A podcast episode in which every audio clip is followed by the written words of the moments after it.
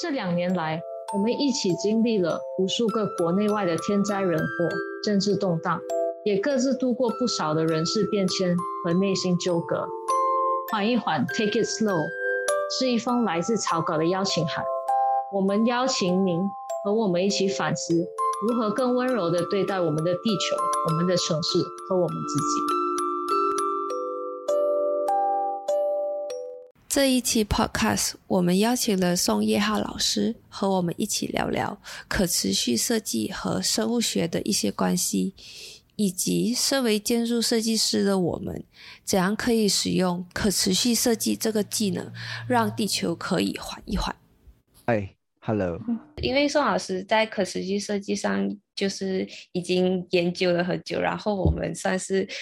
算是初学者吧，就是还不是很深入的去了解到底什么是可持续设计。然后我们面向的观众是可能是完全对可持续设计完全没有概念的，所以呃，我们想用一些比较简单的方式带大家了解什么是可持续设计，还有在达到可持续设计的过程中遇到一些困难，或者是遇到一些启发之类的。那时候在宋老师工作室工作的时候，就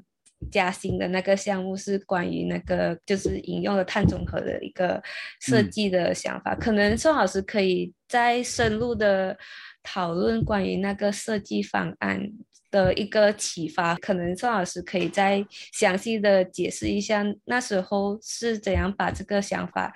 引用在这个设计上。好的。那个慧心，我就稍微那个说多一点哈，就包括刚才那个杨先生的一些背景，我也可以帮他补充一下。嗯嗯，杨先生呢，他是其实是是在英国哈读书哈，然后他刚才讲到一九七一年开始这个生态学。和建筑的研究，哈，他出了一他的博士论文是关于这个生态设计的原则在建筑和规划应用，哈，后来出了一本书，书的名字可能叫 Design with Nature，类似这样子一个情况，嗯，基本上是完全从生态学的这个角度来解读设计的这个过程和城市的过程，当然客观的说有一些时代性啊，毕竟你像一九七十年代。我们现在公认的，就刚才那个，呃，诗颖问到的，就说这个符合绿色建筑的标准哈，绿色建筑的标准呢，要是说从国际上最流行的，基本上也都是一九九十年代的中后期啊，不管是那个英国的 BREEAM，还是那个美国的 LEED，还有咱们各个国家地都是在。九十上个世纪九十年代中后期开始，所以杨先生讲他这他是要比那个早哈。从生态学的角度来研究呢，其实我也很受这启发。我为什么给你这追溯一下呢？就是，嗯，就是都会有因和果哈。就是生态学呢，就刚才杨先生讲，生态学不完全是涉及到植物哈，地球上所有的东西都和建筑师没有关系，它都是在那里，建筑师或者人的肉眼也看不到很多这种生产的过程。其实生态学呢，有很多的这个，也是有很多的派别了。嗯，有的呢是关注这个，呃，说白了，什么肉食动物、植食动物 （raptors），还有是那，就是那种，那是一个层级哈，hierarchy 这种呢，它是一种研究。还有呢，研究生态的斑块，就是哪个地方什么植物的富集度，哪个地方有什么样的野生的物种，哪些是怎么样子的，然后有一个 mapping，就是有一个美国的那个景观家叫 Ian McHugh，他他应该说跟那个杨先生研究这个生态的东西应该是。嗯呃相仿佛的实验，但是他是 landscaping landscape，在那上面做研究，他也写了一本书叫 Design with Nature 和 Designing with，也是类似的这样的东西。他是借助了生态叠图的方法来解释这个景观哈，就比方他解释美国那个东海岸或者西海岸那种大堤，为什么那混凝土做的那个东西抗不住这个自然的这个力量，而很多那种自然的东西却很好。我就在那本书里，我就有一个东西我一直记着。麦克哈格的书里就讲，他说这个自然的，嗯，就是 beach 那那个沙滩的那种生态环境是最最脆弱的，嗯，他是坚决反对在那个上面做人的这种，就就 touch。所以说英国有个概念叫做 touch the earth gently，是吧？就是那个最小的那 eco footprint，也有这样的一个概念啊。就像澳大利亚，它的保护就是它那种寒，它是不让人靠近，甚至你是不能有人工的一些痕迹来存在的。那个地方的生态一旦被破坏，恐怕就是多少年来恢复都不是以人的寿命为一个单位啊，这样子一个一个情况。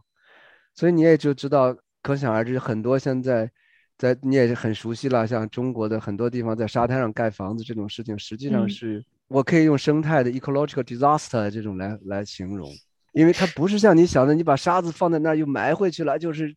真的不好哈。要从生态学的角度来，这是一个很不好的一个 vision 啊，很不好的一个一个东西。但是再说回来哈，这是说到 McHugh 的这个东西，就生态系统还有另外一个系统，也是美国的生态学家嗯，他是讲这个流 flow，它是一个类似于一个 loop。所以刚才讲到这个材料的循环利用，材料或者说是能量，我们可以用 resource，resource 这两个东西可以包含 material，还有 energy，都是用个 flow。你吃东西也是一个 flow，你这个刚才说了光合作用也是一个 flow，生产起来，然后建筑也可以类比于这个，这就是杨先生他那个时候的理论的一个最大的精华啊。你想嘛，你全生命期是吧？你这房子的材料从哪里来的？它是一个 flow，然后变成了什么？然后建设在哪里？然后它是一个 flow，然后它同时呢，你这个房子无论如何你建设在这儿，对于这个原有的这 ecosystem 就是 system 的一个观点来看这个问题，那对这个地方的 ecosystem 就是一种破坏。嗯，你盖一个房子，我我再用沙滩上盖房子做一个不大恰当的比喻，那这个沙滩上的这个房子对于这个沙滩本来的生态系统就是一个 embody，就相当于是嵌入哈，就类似这样的一种逻辑关系。那对不起，你对于原有的生态系统，你就带来了一种可能性，一个是破坏性的一个挑战，一个呢，你反正要再做一个东西，你可能想想办法，怎么能够让它跟原有的 ecosystem 更融洽、更和谐。所以你看，杨先生后来在他的房子里有很多的绿色的植物，后来他就有有一些书叫 bioclimatic skyscrapers。bioclimatic 也不是建筑学呃本学的哈，就设计这个体系中，它是建筑科学的一个东西。就是 bio 就是生物的，climatic 是指的是那跟气候相关的，就是生物气候的一个。其实它归根到底是跟那 comfort 跟那舒适是有关联的。就是说，你像在马来西亚，你是这种湿热的环境，它的舒适区要达到这个舒适区，要调节湿度、温度，怎么调节？怎么来让你做到一个生物气候的一个舒适，也相当于是微气候的创造。所以杨先生呢，他在。他觉得这个摩天大楼这个体系里，首先他他觉得你的这个 service call 就相当于不管是那个运输还是说那个 lobby，不应该是在这个中心的核心的位置，应该靠边。靠边以后呢，自然的阳光通风就可以对你有些影响。第二呢，植物应该发挥它的作用，就它建筑的这个这个这个定位 orientation 应该跟这个 sun path。太阳的 orientation 必须有一个非常亲密的一个应对，该遮就遮，该晒就晒，你就想吧。所以是非常的普世的一个一个一种概念，满足了绿色建筑标准的东西，是不是就是可持续的啊？或者说我们做这个东西的可持续来评价这个东西，是不是就非得用这个绿色建筑的标准来给它做一个 label 或者是 certification 这种这样的一个工作？我自己看，显然不是这样的，显然不是这样的。因为标准这个东西，它实际上一直是在给你制定一个行业里的一个基准准入线，是吧？没有说这个标准是高不可攀的，没有说这个标准是极其挑战一个行业的一个智慧的。那样的话，可能因为这个，我我不是说标准是一个安全哈，或者是一个保障性的的一个东西，但是它确实不是一个。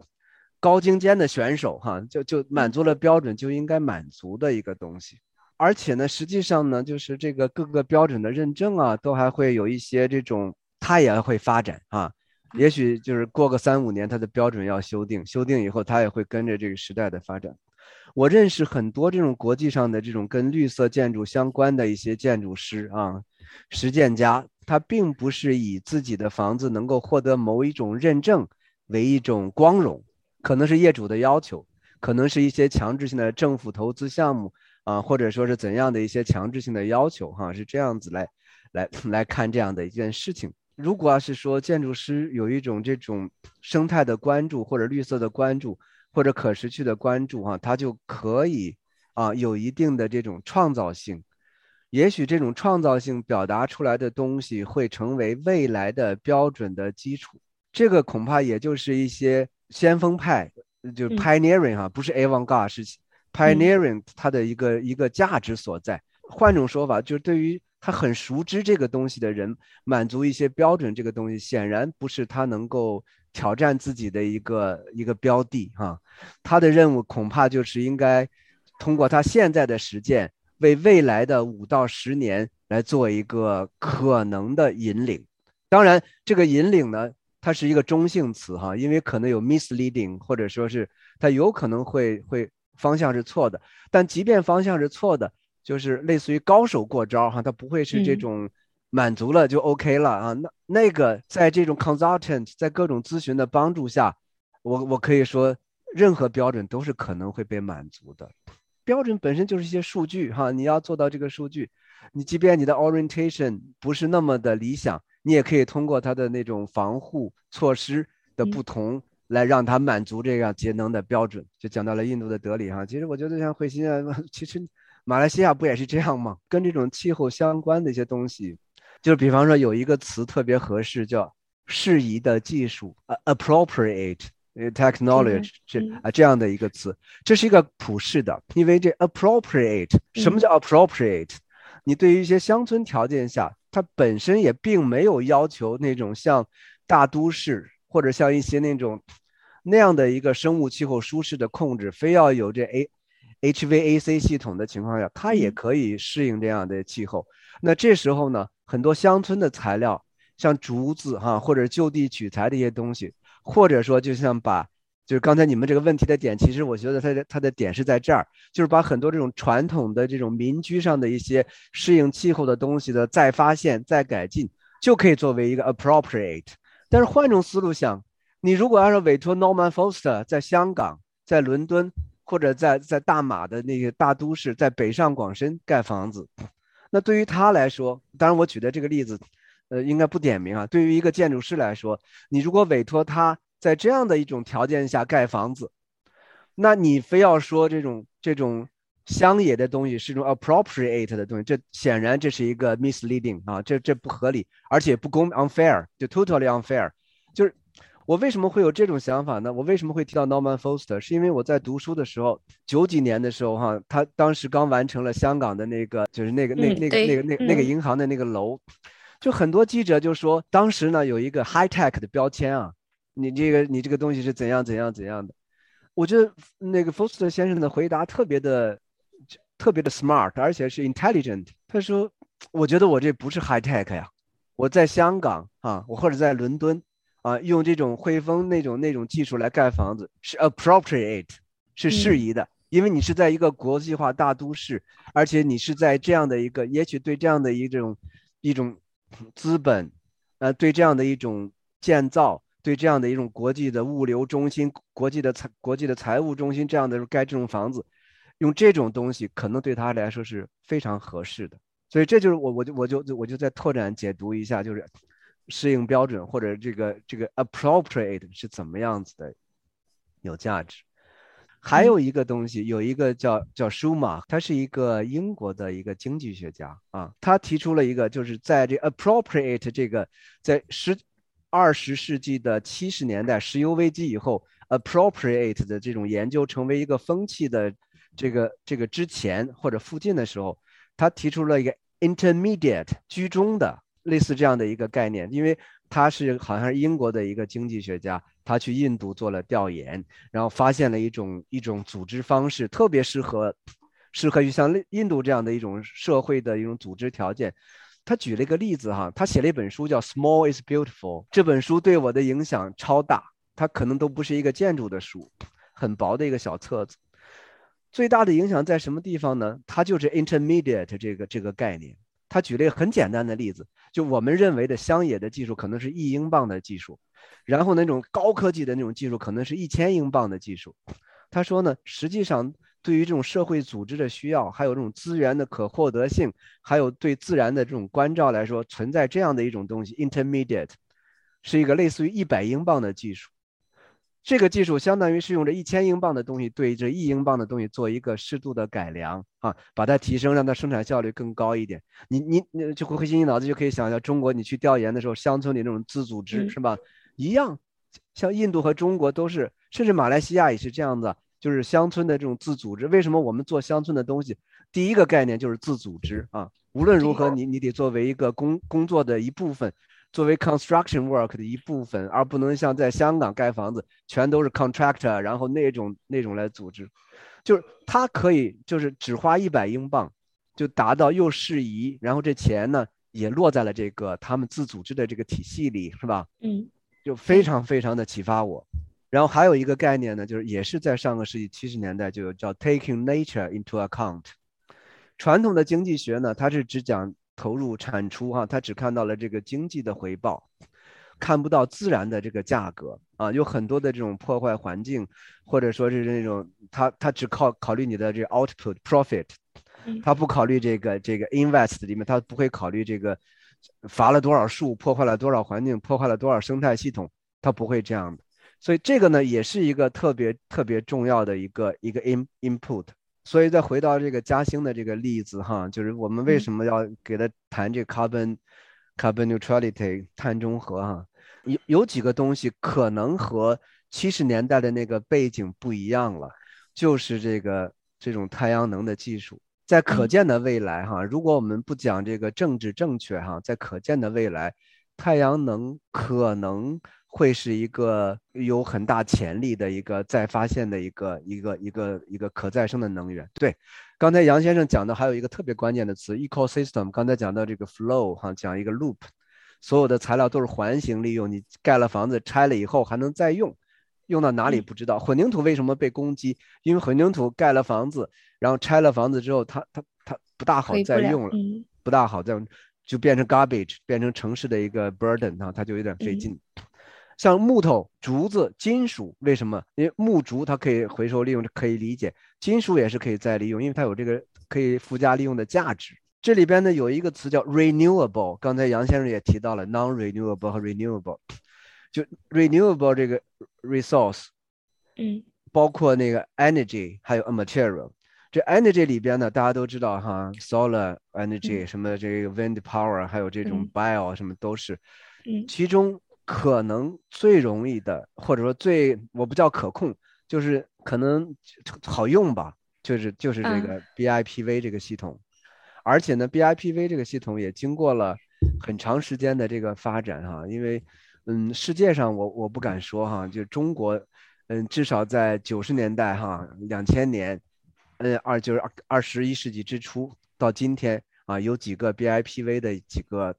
浪潮，它并不是全新的东西，就为什么会有一个重复或者再来一波、再来一波这个 wave 的这种模式呢？一个是这个经济上划算了，嗯，就是我我们最早做的那个太阳能的房子也是叫零碳哈，是那个二零一几年的一个水晶馆，水晶馆就动动物园的那个对好玩的那个东西，对对对，那是最早的，那时候在用这个 BIPV 这个这个体系的时候。光电板是六七千块钱一平米，嗯，六六七千块钱人民币啊一平米，现在大概就是三三四百块钱啊就可以做得下来，所以它这个价格一下子变成了百分之五或者百分之十这样的一个东西，所以它的这个光电转化效率没有变，但整个系统的集成和各种支撑就让它哦变成这样了。是因为中国量产了，所以就变得量产是一个方面，而且呢就是产业的需求、产业的升级。啊，就是现在的光电板和这个二零一三年的光电板原理都还差不多，但是它的生产效率啊，呃，甚至原理都会有一些新的变化。你比方说那个工作室做的贵安的那个小房子，知道？哎，就那个小房子，就那个特别简单，像像一个 barn，像个谷仓那样的那个小房子。那个小房子第一次用透光的光电板，一般的光电板呢是那个薄膜。呃，光电的发电的薄膜是用在玻璃上的，加在玻璃上，然后它就变成了一个不透光的东西了。你要就是中庭那个透光的是光电板，没错，中庭的那个是是薄膜的，是薄膜的一种光电板。当时都是很新的东西，就是它有百分之二十的透光率。当时呢是有五种颜色，红橙黄绿青蓝紫，凑不到一个 rainbow，但是有五种，基本上也能有这种感觉。很贵啊，光电转换效率也不高啊。现在呢，有一种低化镉也能做到同样的效果，也是可以透光，也是薄膜发电，它的效率可能也没有那么高，但是成本极大的下降。嗯，所以就是就是我们现在为什么就是在嘉兴的那地方呢，还是尝试喊一喊做一个 carbon 这个 neutrality 这行，哎对，因为因为确实是现在呢，清华这边的研究哈，包括那个很多那个呃暖通空调，包括电机，包括环境哈，这个碳中和研究院是一个特别关键的一个方向了。嗯，就是你就拿建筑来说，你你这用能用电，包括那全生命周期的材料的那种碳，还有这种排放和回收，它是一个系统工程，它甚至都不是一个单一的建筑能够完成的任务。这理解吧？一个城市，一个 block，一个街区，一个 urban plot，它会有无数的建，它它是要整体来算的，它不会说你这个房子真正做到了一个 carbon neutral 这种这种这种状态。但是呢，你得 towards。呃，或者你得 slogan，你得喊口号，哎，我这是零能的示范，我是个零碳的示范，呃，也也并不是完全做不到，有条件，有很多条件，比方说你用这个光光伏板发的电，能不能 cover 掉你这个房子的用电？那这时候呢，也是有一些那种很多专家的研究的，就比方说在这种北京这样的条件下，你的房子要超过两层，你就不要考虑 carbon new，那就就就就就 BIPV 就可以。就 renewable energy 百分之百或者类似这样的东西，你就不要考虑了，因为是不可能的。就可以想象，就是这整个屋顶或者全铺上光电板，最大潜能、最大情况下发电的情况下，它能够支撑的这个公共建筑不要超过两层。哎，你要变成三层的、四层的、五层的，嗯，就就根本上就用用只用 BIPV 是做不到的。嗯，现在工作室呢就是两个重点，一个是 BIPV 的一体化。因为它不是二十年前，哎，不是十年前，因为我们现在面临新的挑战啊，就怎么让它更好、更美、更被人接受，更成为一种建筑的一种新的 element。第二个就是这个，就是就是 vertical plantation 或者是 roof plantation，还有跟这个建筑的一种结合。因为时间是很可怕的，就是一九九十年代领先的东西，到了二零二十年代，就是它还存在，就已经算是很成功了。对，而而且实际上就是，即便存在了，就是表面上还是这样的东西，实际上它的内涵、它的支撑都不一样了。我就是我刚才给你讲的那个光电板，从六七千到这个三四百的这个例子，这就是我们身边的东西。我们还是要 open，就我们自己也是一个 ecosystem，我们不能把自己的脑子，是吧？我停留在这个时候，我们一定要 open，因为有新东西。又回到那个问题，你这个就 pioneering，什么叫 pioneering？你就得 敢于去尝试啊。因为你有很多的储备，就是每一个案例都是储备，他有经验也有教训。很多人看到的是他的 shining 的地方，对闪光的地方，很多人看不到的是里边的教训。就是哎呀，这个地方真不好，那个地方太差了，这个地方多花钱了，那个地方其实还可以怎么样？或者有一些东西，哎，可以再找一些技术专家再去做这样的一些工作。嘉兴的那个东西把绿化引进去，这 carbon neutral 用了木头的这种结构的体系。嗯，然后呢，同时呢，它其实主要的房子也就是在两层的这个地方。对。然后呢，边上有河流，河流哈，我们还在在想，就是还有一种 geothermal，geothermal 你们应该知道哈，就是那种地缘的体系，就是就是跟边上的水哈，就是嘉兴是在长三角地方，就是夏热呃冬暖冬冬冷冬冷，夏日冬暖是广州和深圳。嗯。是，就是它，但它实际上呢，就是嗯，冬季的这个能耗，就是供热的能耗没有那么大，夏季制冷的能耗呢，嗯，其实有点大，但是呢，就是这两个东西还能够平衡，相对来说平衡，它总比东北啊，或者是那个深圳啊这样，就没那么极端。这种冬夏的能能源需求的平衡特别适合 geothermal。这个我我来解释一下哈，就我稍微说多一点。你比方说，在像在马来西亚这样的地方，或者像深圳、广州这样的地方，你用 geothermal，它它在冬季的时候，它的那种制冷的这呃供热的这种需求其实没有那么的强悍，因为它其实没有那么的冷。对。但是夏季的时候，它要它要降温的这个需求，就空调的这个需求特别大。那这时候你从地里哈，你你你你夏天是吧，抽出了冷，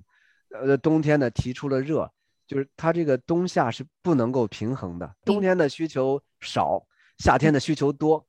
你你不要小看这个一多一少哈，长此以往，因为人人才活多少年，地球多少年，长此以往，这个地温就会有波动哎。嗯，对。地地温微小的波动就会就是让那些所有的那些微生物啊，就是那些东西的生存环境就会变，就可能会造成一些。类似于那种灭绝性的这种这种这种很灾难性的后果，但但是那嘉兴这个地方呢，可以做类似的这样的一种一种尝试尝试啊，对它不会在长时期里造成这种这种冷暖的这种冬夏的不平衡。Geothermal 是什么呢？Renewable energy，就是 solar solar energy renewable energy，这都是这样的一个东西。然后呢，在设计的时候，这时候其实是建筑师最大的兴趣点就来了，就是就是其实你们问的问题特别好，就是 design with climate，就是一种怎么来适应气候的一种设计。嗯。适应气候的设计又是现代设计，你总不能复制一个马来西亚的传统的房子或者印度尼西亚的那种船屋吧，是吧？那你你做一个做一个就是有特色的一个景观是可以的。你真让这种现代的孩子们像你们去那儿住，你肯定要要吹空调，肯定要怎样？我我假设哈，就是就 assume 这是假设哈，就是我我有我有些假设不是那么的那么的全面哈，也请谅解哈，就是。我就假设就是就是，那你还得满足现代的这个就 bioclimatic 的这种这种这种 comfort 这种需求，那那那这种时候怎么办？又又回到我说的那个适宜技术的这个英达体系，是吧？你不管是采用嗯嗯就 Lord Norman Foster，还是采用还是采用那个呃就是 Professor Schumacher 这样的一种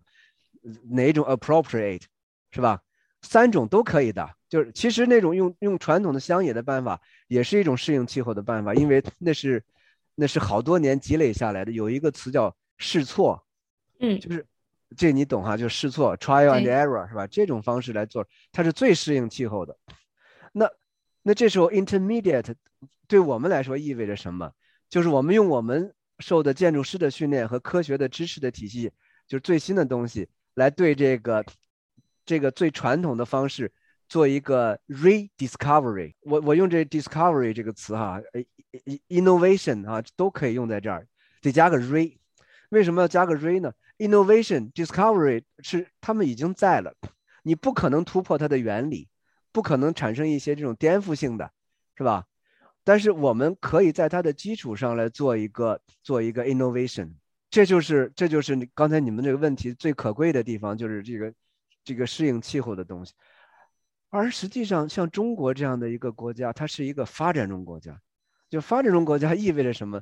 它就不是这个这个什么什么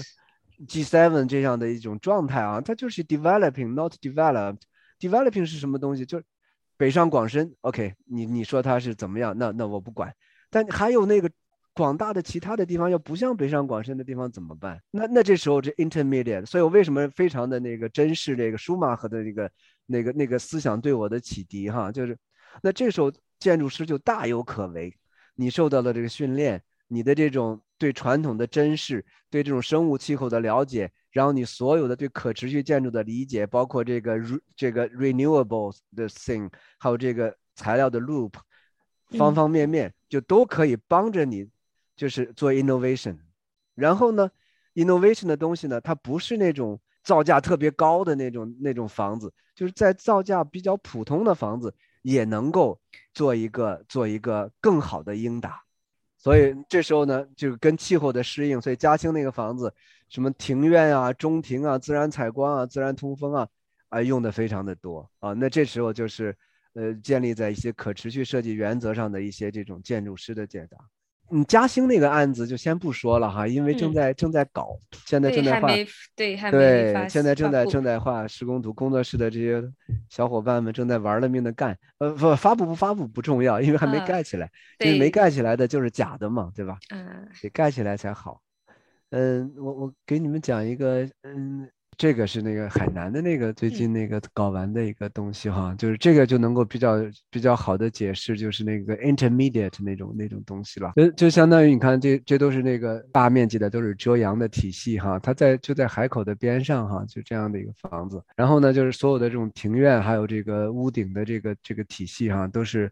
都是相当于是。我我们要要提倡一种二十四小时服务的公民建筑。你盖盖个房子花不少钱，老百姓多多用一下子呗，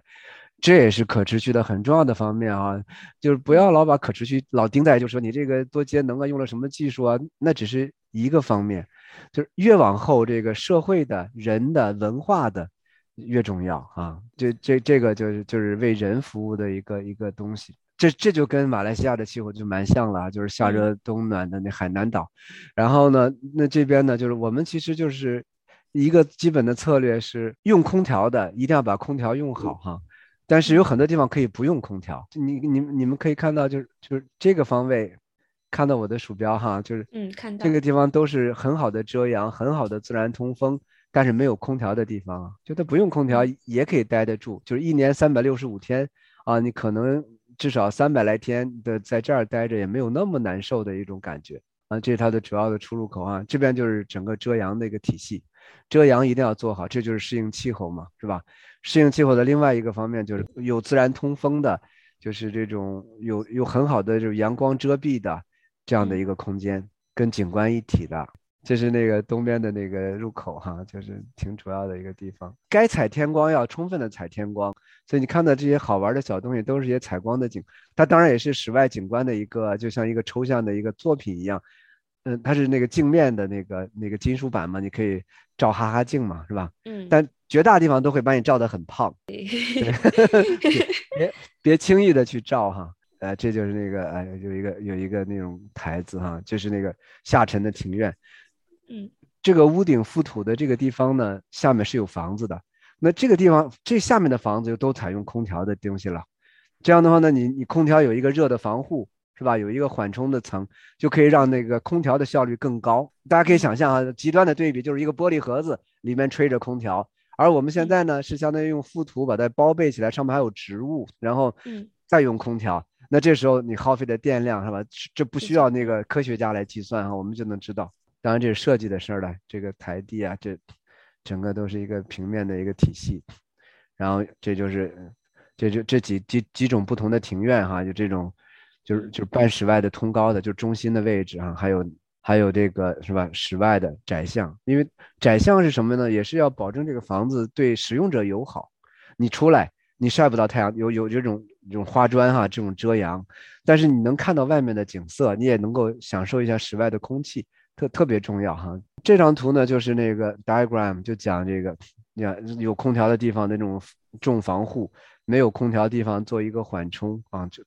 就是。这个界面不但是可以让老百姓不用空调可以用，另外一方面，即便对于这个用空调来说，它也是比你直接玻璃幕墙对外要好很多哈，有遮阳有通风，然后这是做了很多的这种，这我就说技术的发展真的是飞速的哈，各种这种计算机的软件都可以做各种模拟做预决策啊，这是那个这是那个就是当时还没有施工完。这是那个欧阳那个合成的，你还记得吧？这张图对对记得。对，呃，现在有建好的图了，跟这个一模一样，甚至更好。一会儿我给你看。好，这也是那个那模拟的哈，就是那个合成的。这这这是那个边上的一些东西，这是那个模拟的啊，这是这是建设过程中。嗯。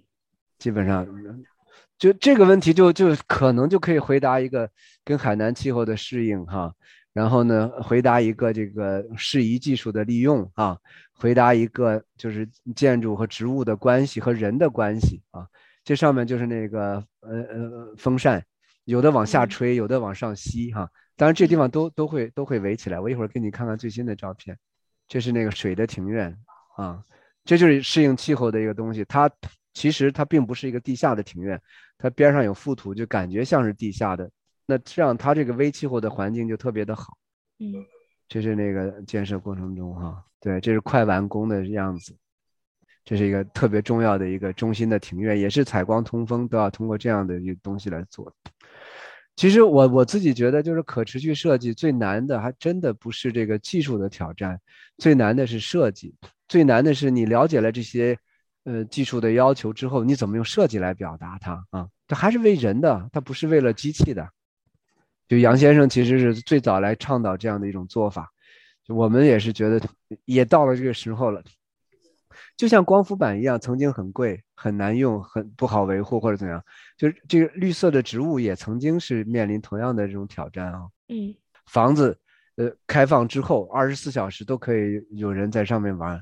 孙老师，我想问你一个问题，就是那时候那时候这个。在跟甲方沟通的过程中，因为甲方可能对可持续设计没有什么概念，在就是不随他们让这这个建筑有可持续的设计理念在里面的过程中，有没有遇到什么困难？还是其实在中国普遍上，就是找宋老师设计的都知道，说宋老师是在这方面的呃专家，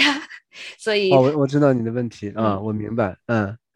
我我我觉得哈，就说两两方面都有都存在可能哈，就一方面甲方也不知道你是谁。啊，对的。一方面，甲方知道你们是谁啊，就是，嗯，后者的项目呢，就沟通起来就更融洽，因为他会有一些这种。不光是这个房子怎么用这样的需求哈，比方他要做一个标杆，他要做一个示范，他要展示，他要通过它来带动整个，他会有一些附加的需求。嗯，第二种情况就就特别的好沟通啊。嗯，第一种情况呢，就是不完全是这样，就是如果如果遇到第一种情况的时候呢，就是我们就会在做的这个过程中啊，跟甲方来做一个嗯导引啊，就做一个诱导式的，就是。当然了，你想甲方关心的是什么呢？不外乎就是投资啊、效果呀、运维啊，是不是麻烦？技术是不是一用了以后就特别的贵啊？是吧？一开始甲方完全不知道，或者是怎么样子，你你完全的打一种这种就是伦理或者情怀的牌，其实不不是个好事情啊，相当于是在绑架，是吧？哎，你要不这样做，你就你你你就对这个地球升温两点八度就就就有罪。我觉得这这这不是乙方和甲方沟通的态度啊！建筑师要这样，肯定一个生意都没有，因为你是 service 啊，你是你是在 consultant，你并不是做一个真正的这个，是吧？就感觉有点被动这种关系，对，是很被动，这个没办法。我我就说你 你大师大师级别的做一个这种情况，你也是有一定的宽松度，有一定的这种就是舒服啊，就是那在这种时候呢，就是。第一次交流的时候，肯定是先满足甲方所有的基本的需求啊。然后呢，第二个东西呢，就是你做的这个东西，就是既满足了甲方的需求，但是在这个甲方的这个需求的目标里，哈，不违背，甚至不会给他添麻烦。你增加了一点点团队的需求。然后第三次的时候呢，甲方被这个团队的需求，因为这超乎他的想象啊，就他不是。他不是 expertise，他没有这方面的 expertise，他没有这方面的这种这种 professional 的这种这种这种 judgment 啊，所以呢，就是他，但他感兴趣，他觉得哎，还可以这样，然后他就会，你就就再把这样子再再做的更深入一点，然后再再告诉他，哎，这样子做了以后，也没有更多的花钱啊，然后呢，这样做了以后，过二十年以后，你你你多花的这一点点钱就回来了呀，那这样做了以后，你相当于在做一个广告。是吧？你可能是你的这种叫做，就是公益的这种，是吧？这时候就可以说，你可能是为减减少两度这个升温做了很大的贡献，就就是一个第三步、第四步的时候，这时候就是一个顺理成章的事情，绝不会就是一开始就那样子来做。如果甲方不接受怎么办？那我们就在这种造价可能的情况下，做到一定程度就好了。所以又回到那个问题了，说你做的东西必须要绿箭三星吗？必须要那个 lead 白金吗？必须要 BREEAM Outstanding 是吧？Excellent，嗯，No，Good，也许 Good is enough，然后就就就就就是有怎样的甲方就给怎样的设计，呃呃，取决于取决于哈，但是其实最最关键的东西，你做的东西得美，嗯。就是我我我这么说啊，就是我刚才说的东西，你怎么用你的设计来表达出技术的集成，还有又满足了讲，这这难道不正是那个建筑师，就是应该为此奋斗一辈子的一件事情吗？是吧？你做一个东西，你得美，OK，美是非常抽象的，非常个性化的，但是我们也不能否认一个基本的原则，就是美是有共性的。嗯嗯，这这。有些东西它就是不美啊！你非要逼着我说美，那也没有意义啊。但是有些东西它就是它是可以打动更多的人，它不一定非得是建筑师，不一定非得是设计家、艺术家、是审美家，那甚至他可以是个业主，他甚至可以是一个施工队，可以是什么都可以。我觉得我我们就在努力的在做到这一点哈，就是又不给甲方多花钱，又给甲方做到了。美啊，然后又做到了这个好用，然后又使用的人也也开心啊，挺难的，挺难的。这时候这时候又回到那个，就得 open open，就是不能说我就这样，你你是受到很很专业的训练了哈，你是在里边浸淫的可以是很久哈，可以很有造诣，可以有 reputation，可以有各种事情，但是还是这个把这个塑造一种美的东西，为生活为人啊，你的 innovation creation 全都在这里边，就很好，很难，就是觉得好难啊，很难很 难，就是就是中国有个古话哈，叫叫耐得寂寞哈，就是那个就是就是王国维哈在《人间词话》里就引用的那个颜子晏平仲的那个词吧，就是就是蓦然回首，那人却在灯火阑珊处。啊，对，他就是这种状态，就很难。你不能说指望着美，你你你又非常的 commercial，然后你你又是 profit 非常 nice，很难很难，还还还不简单是说 你的这个能力的问题。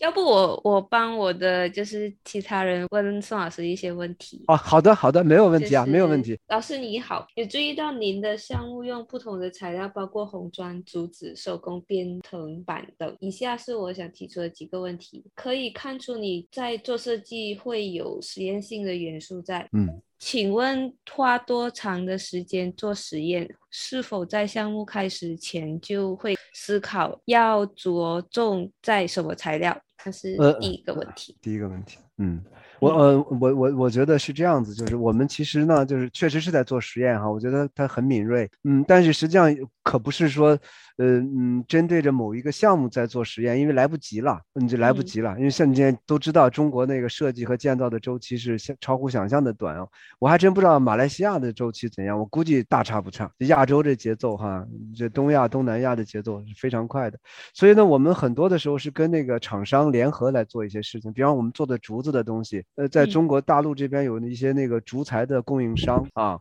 嗯，这个竹材呢还不是简单的圆竹哈，不是说你把那个边上的竹子砍了就就做成房子了，呃，有很多的处理工艺啊，也是得益于这个材料的发展。就比方它可以通俗的说，要把竹子要烤一烤、煮一煮，主要是煮一煮、晒一晒这种，就把它的营养有机质去掉，就让它能够耐久耐厚哈，然后。甚至包括有一定的那种防水的能力哈，这个就不用我们从零开始在做这个事情啊，就是嗯，它都有它的企业的认证，有它有一个承诺哈，有的厂家承诺十五年、二十年、三十年都有这样的东西。但是有一些东西是要特殊的来做点实验的，嗯，就像那个结构的实验哈，如果要是说竹子跨度没有那么大，那可能就说是做一些这种模拟性的实验就好了，就是有很多的那种 software 来做这个 displacement 的那种。那种那种模拟哈，就是，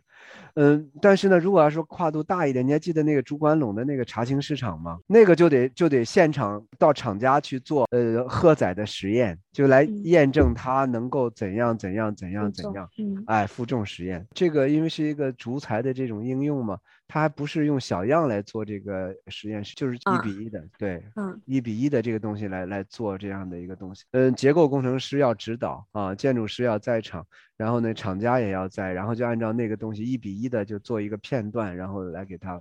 来做一个就是呃受力，还有那个就是位移，还有偏这种偏转。嗯，还有那就像就像砖这种东西吧，实际上是很常规的。粘土砖在中国这边是不行的了，是是是 forbidden，是禁止的。刚才那个杨经文先生也讲到，那个 topsoil 是吧？顶层的土一旦被破坏，这个生态系统就就恢复不了了。所以为了这个生态系统，其实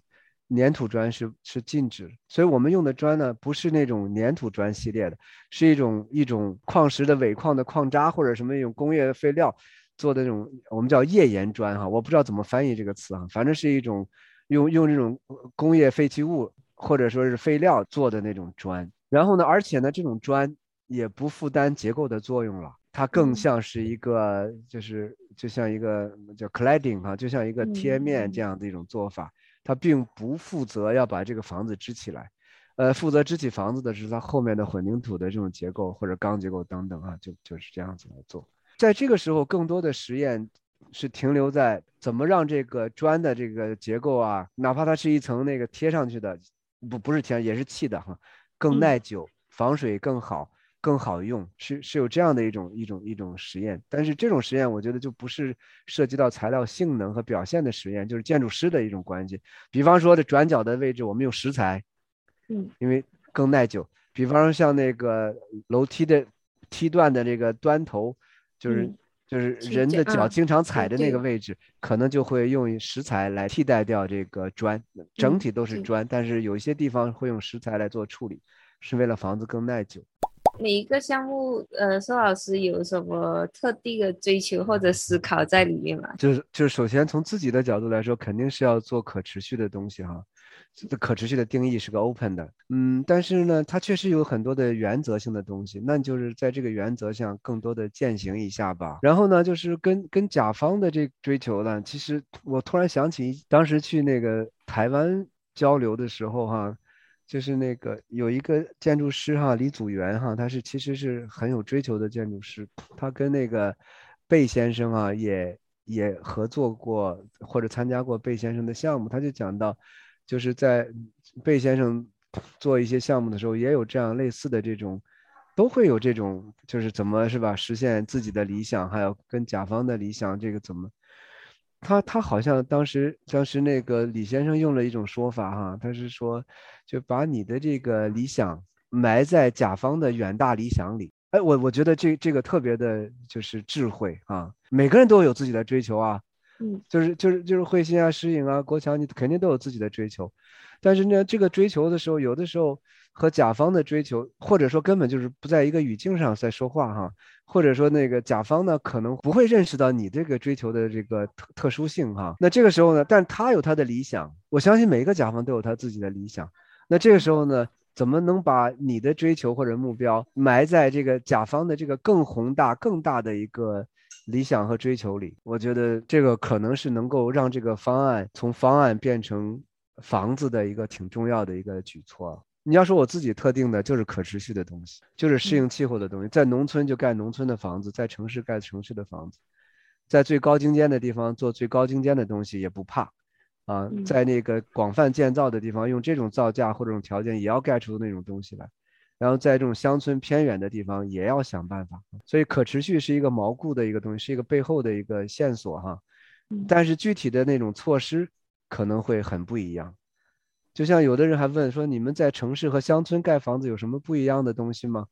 就我就说没有什么不一样的，因为坚持的原则都是一样的。就是找最合适那个地方的呗，而且坚持的东西都是可持续的东西，适应气候、可再生资源的利用，是吧？然后那个怎么样能够，呃，就是少用能源或者不用能源的情况下，呃创造出一个更好的微气候环境，等等等等。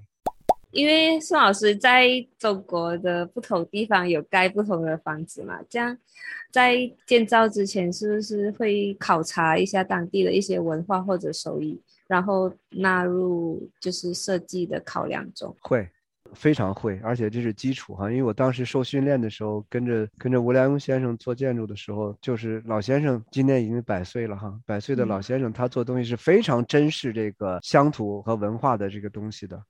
所以呢，潜移默化哦，而且有一点啊，慧心，就像就像你也曾经是工作室的一员一样，就是工作室做事情不是一个人做，是是是大家一起在做哈，都是每个人都在贡献自己的能力和智力哈，还有这种包括各个环节哈，就就是就是非常的就是这这个环节就几乎是必修的两个哈，一个呢是前期的。跟这乡土的或者是当当地的这种材料工艺，呃技术的调研、网络调研、实地踏勘啊，还有那看场地，跟业主方要沟通哈。第二个东西是什么呢？就在建设过程中一定要做一个就是全时程的一个工地服务，就盯工地啊，嗯就是盯工地必须要盯啊，就是。就是这个时候呢，就是才能够保证完成度。你可能图画的非常精美，但是可能会跟当地的脱节。你可能图画的很精美，但是好多的地方你还没有画到位，是吧？我们也不可能啊。就是还有还有一个东西，就是你图可能画的很好啊，但是说那个当地的施工的人员啊，就会有智慧告诉你，哎，我可以用比你更简单的方法，更低的造价获得更好的效果。那这种时候都是要随时反馈。当然了，盯工地还有一个最大的作用就是，那那当地施工要是没按图施工呢，也可以就及时的来来调整回来，特别重要。因为盯不住就走样，